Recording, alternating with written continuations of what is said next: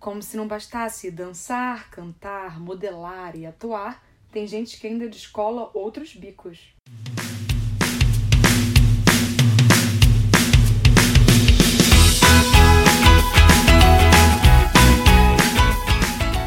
Ufa, amém!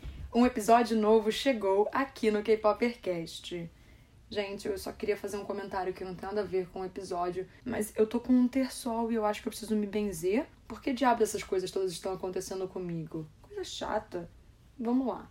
No episódio anterior, eu decidi falar e explicar um pouco sobre como começou a história de integrantes de grupos fazendo suas estreias solos e mostrar um pouquinho mais da sua individualidade. Além disso, eu comentei que além da possibilidade de uma maior liberdade para seus artistas durante esses momentos, que isso também era mais uma jogada para a agência faturar um pouquinho mais. Pouquinho. tá. Hoje a história já é um pouco diferente. Eu quero falar um pouco sobre os artistas. Nossa, já falei pouco várias vezes, cruz credo.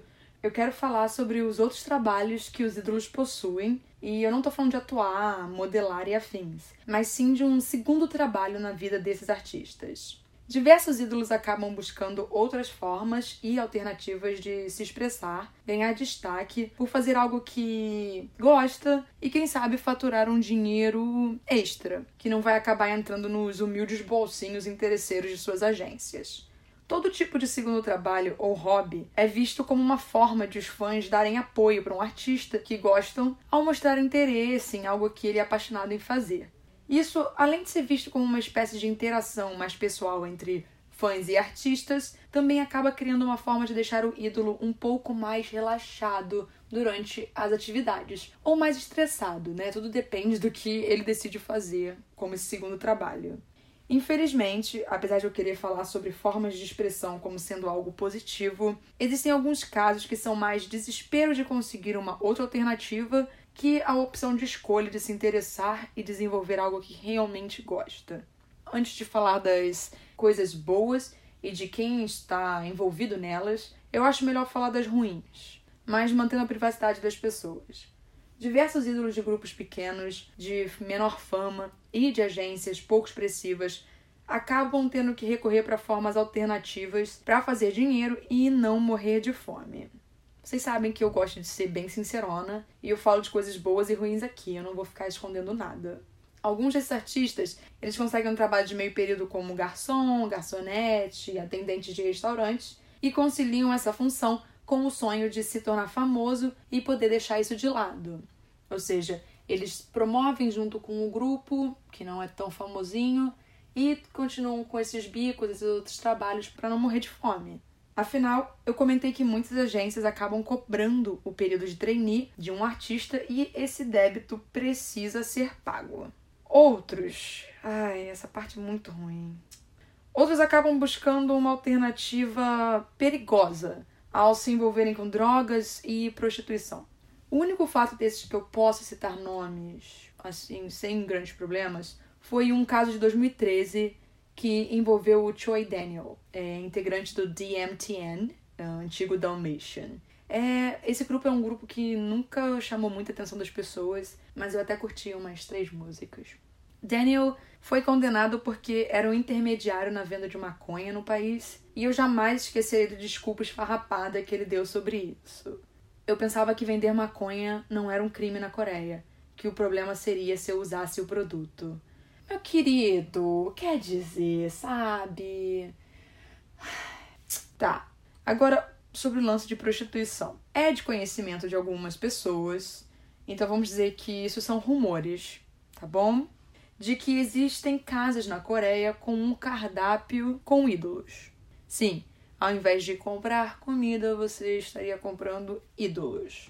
Antigamente diziam que tinha até gente grande mas que hoje em dia já os artistas menos conhecidos que se arriscam a participar desse tipo de operação. Ai, Renata, mas você acredita nisso? Infelizmente, sabemos que a indústria do entretenimento é uma coisa intensamente obscura em qualquer lugar do mundo, então sim, eu acredito. Até porque existem pessoas que recorrem para diversas situações em busca de uma estabilidade financeira. E outra situação, nós não estamos na Coreia. Na verdade, o acesso à informação que temos acaba sendo bem limitada e restrita ao que realmente está acontecendo por lá. E como muitas pessoas acabam se interessando apenas pela parte do entretenimento, né, positivo, música e doramas, filmes, eles a gente acaba não acessando tanto esse tipo de informação.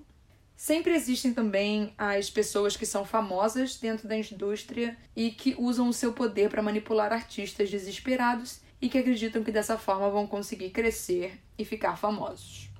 E por que que não saem tantas revelações sobre esses assuntos?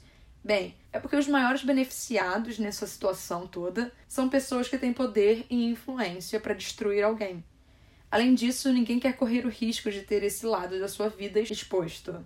Vale sempre lembrar do caso da atriz Jang Jae-young, que ultimamente voltou a ter destaque não só na mídia coreana, por completar 10 anos do caso dela, como também pelo Twitter das pessoas que acompanham o mundo do entretenimento coreano. Jang Jae-young se suicidou e é sabido que foi por inúmeros abusos que aconteceram com ela. É uma história cruel, mas iluminadora sobre como a indústria, infelizmente, não é a Egyo e arco-íris. Um ídolo homem que nunca teve seu nome divulgado, uma vez revelou que todos os seus conhecidos o encorajavam a aceitar patrocínios e que ao final de um mês ele poderia faturar cerca de 30 mil dólares. Esses patrocinadores eu vou comparar com os patrocinadores de jogos vorazes para vocês conseguirem entender um pouquinho, para ficar mais fácil. Eles são pessoas que ajudam, que investem de seu dinheiro para ajudar os tributos a vencerem aquela edição, certo? Ou seja, os patrocinadores coreanos são pessoas que acabam bancando artistas em busca da fama e de relevância em troca de favores. E aí esses favores vocês podem usar a imaginação ou não, é melhor nem. Terminado o lado mais complicado e denso, deixa eu falar sobre as coisas mais positivas. Quando você é um artista de mais sucesso e influência, ele tem mais oportunidades para explorar outros lados e apresentar coisas que gosta e que podem interessar às outras. Algumas vezes com o dedo da agência e outras com muita liberdade. Afinal, é o que eu disse no caso dos artistas solos. Se você é um homem, né? Eventualmente vai acabar no exército e os outros integrantes precisam continuar seus trabalhos. E nada melhor que uma qualidade extra para se diferenciar. Será que eu vou falar só de homem? Não, não, eu vou falar de mulher também, fica tranquilo.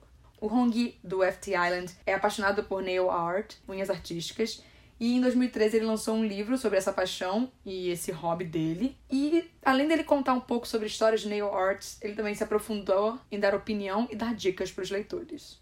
O Jung Shin do Cien Blue fez uma exposição fotográfica com fotos de crianças carentes de Myanmar. E isso tudo foi como parte do projeto de caridade da FNC Entertainment.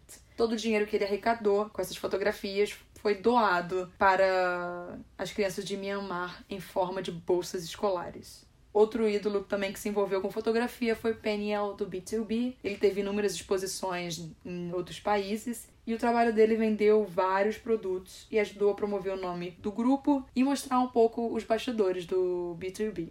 Ainda nessa história visual, ainda nessa história visual, a gente tem o John Cook do BTS, que criou a Golden Closet Films como um hobby inocente para conectar o grupo e os fãs. E ele acabou ganhando um estúdio profissional, onde ele produz, dirige e edita os vídeos gravados durante as viagens do BTS. Também de forma inocente, com o mesmo intuito do trabalho do Shin, o Wen, do VIX, acabou mostrando que ama velas, ele produziu várias e ele doou o dinheiro que ele arrecadou com a venda delas para as vítimas do terremoto no Japão. Então, diversos ídolos acabam apostando em outros tipos de negócios, como restaurantes e cafeterias, mas como a agenda nem sempre permite gerenciar o negócio deles, eles acabam deixando como responsabilidade dos pais, dos irmãos e outros familiares.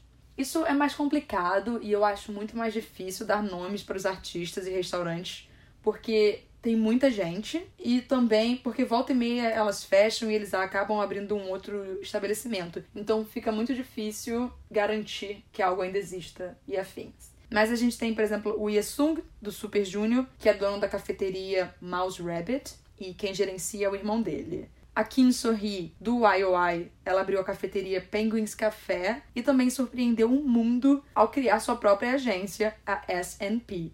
Já que eu mencionei disso, né? Vamos entrar nessa história. Alguns artistas acabam criando seu próprio negócio, que é um pouco mais arriscado e bem independente, que é criar suas próprias agências. A Hyolyn criou a Bridge, o J Park tem a OMG, o Rain criou a J-Tune, que morreu, e depois ele acabou criando a Rain Company. E aí tem vários outros exemplos.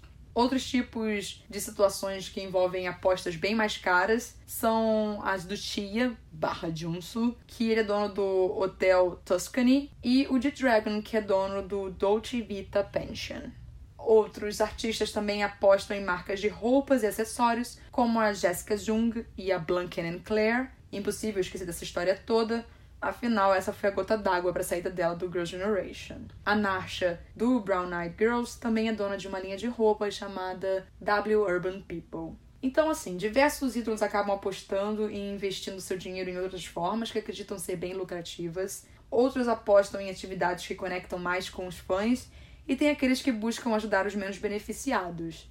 Gente, peraí, eu esqueci de falar. Tem artistas também que são donos de prédios. Então, eles investem o dinheiro deles comprando prédios, vendendo os apartamentos, ganhando com condomínio e afins. Né? Isso também é um segundo trabalho. Apesar disso tudo, eu acho que é sempre importante lembrar que existe um lado escuro nessa indústria, que os fãs acabam deixando de lado e que é sempre importante saber, estar ciente que isso existe. Eu espero que vocês tenham gostado do episódio de hoje e eu vejo vocês em breve. Tchau!